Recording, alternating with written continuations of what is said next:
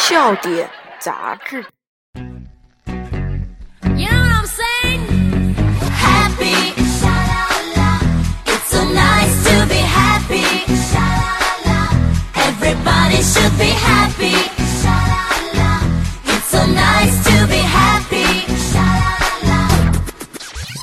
正文好笑话，正文好幽默。您现在收听到的是幽默指数危机第一的小雨杂志社为您带来小雨杂志的节目。今天还是原创的笑话和好玩的奇葩翻译。So nice to be happy. 即将为您将会三个奇葩翻译，请大家收听。To be happy.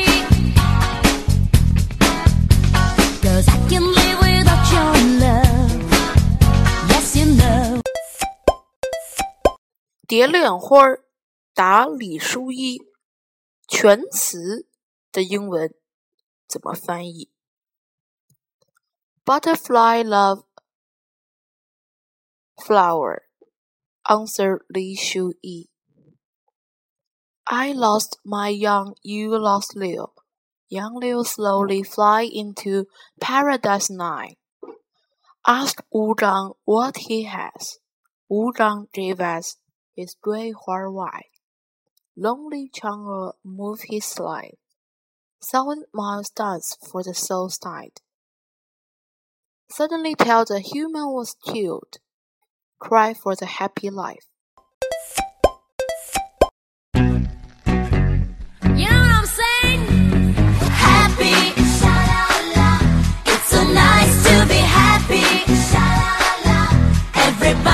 what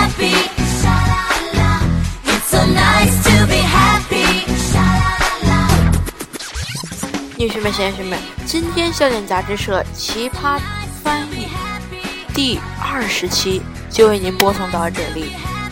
女士们、先生们，在您的大力支持与鼓励下，我们笑点杂志社已经走到了第二十期。主播的新浪微博 s u b 叉二零一零对我们提出各种意见或建议。今天笑点杂志社奇葩翻译第二十期就是这样，我们下期再见。